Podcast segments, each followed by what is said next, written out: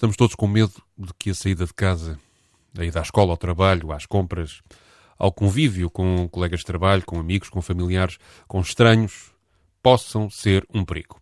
Receamos infectar-nos. Receamos infectar os outros. Receamos pelos nossos filhos, pelos nossos pais.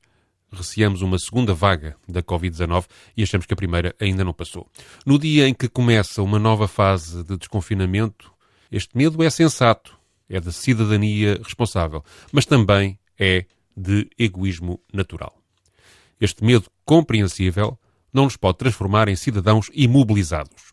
É preciso tomar medidas de proteção, sim, mas nesta fase mais fraca de contágio não podemos ficar paralisados, sozinhos, sem viver, nem podemos, por outro lado, enlouquecer, inebriados com o fluido do regresso à vida comum, a desrespeitar as normas de proteção recomendadas pelas autoridades. Na história do príncipe próspero, se bem me lembro, Edgar Allan Poe conta como um monarca tenta vencer a morte vermelha, uma praga que estava a dizimar o seu povo.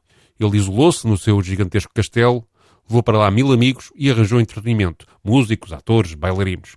Para impedir definitivamente a entrada da Morte Vermelha, fechou todas as portas de entrada do seu castelo e deitou fora as chaves. Ninguém podia entrar, ninguém podia sair, era o confinamento total.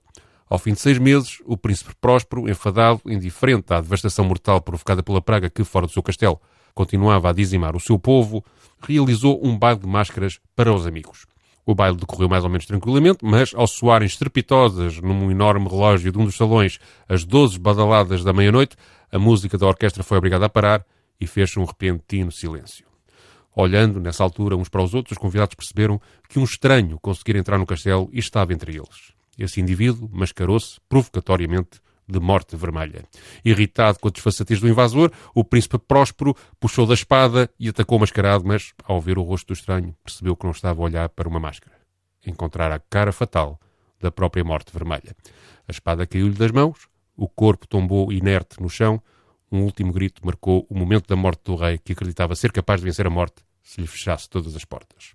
E, um a um, todos os mil convidados desse castelo confinado foram morrendo infectados pela peste da morte vermelha. Este velho conto ensinou-me imenso sobre o lado negro do comportamento humano confrontado com uma epidemia mortal, sobre a necessidade de proteção coletiva e universal, sobre a violência que um privilegiado pode causar aos que não nascem em berço de ouro, sobre a mortalidade das falhas de solidariedade entre humanos, sobre como o medo de fantasmas nos mata a bondade, sobre a inevitabilidade da morte e até sobre coisas bem práticas, como perceber as vantagens, mas também os limites do isolamento social para fazer face a um vírus Afinal, temos de ter consciência que, apesar de todos os esforços, há sempre uma porta entreaberta para onde a morte pode acabar por entrar. Todas as orientações práticas feitas nos últimos 90 dias pela Direção-Geral de Saúde valem menos do que a reflexão que a leitura de um simples conto do século XIX nos obriga a fazer. É que a literatura não é a vida, mas ajuda-nos a compreender melhor a vida. Neste primeiro dia de uma nova fase do, esperamos, caminho de regresso à liberdade, não tenciono ir ao restaurante, ao barbeiro ou comprar roupas, nem praia, nem campo, nem passeio, nem corrida, nem ar livre. Li que, em Lisboa, a livraria barata está a lutar pela sobrevivência. Se este mês não correr bem, a loja fecha. A Livraria Barata é uma das melhores livrarias da cidade e faz parte da história pessoal de muitos lisboetas. A primeira coisa que vou fazer, graças à fase de desconfinamento que hoje começa, é agradecer às livrarias que fizeram de mim uma pessoa mais sensata, mais informada, mais estruturada, mais sensível, mais rica e mais capaz do que as capacidades que a natureza me deu podiam perspectivar. Ler livros não fez de mim melhor pessoa, mas fez de mim uma pessoa capaz de compreender melhor as outras pessoas. Ler livros deu-me mais do que a realidade e ajudou-me a perceber a realidade.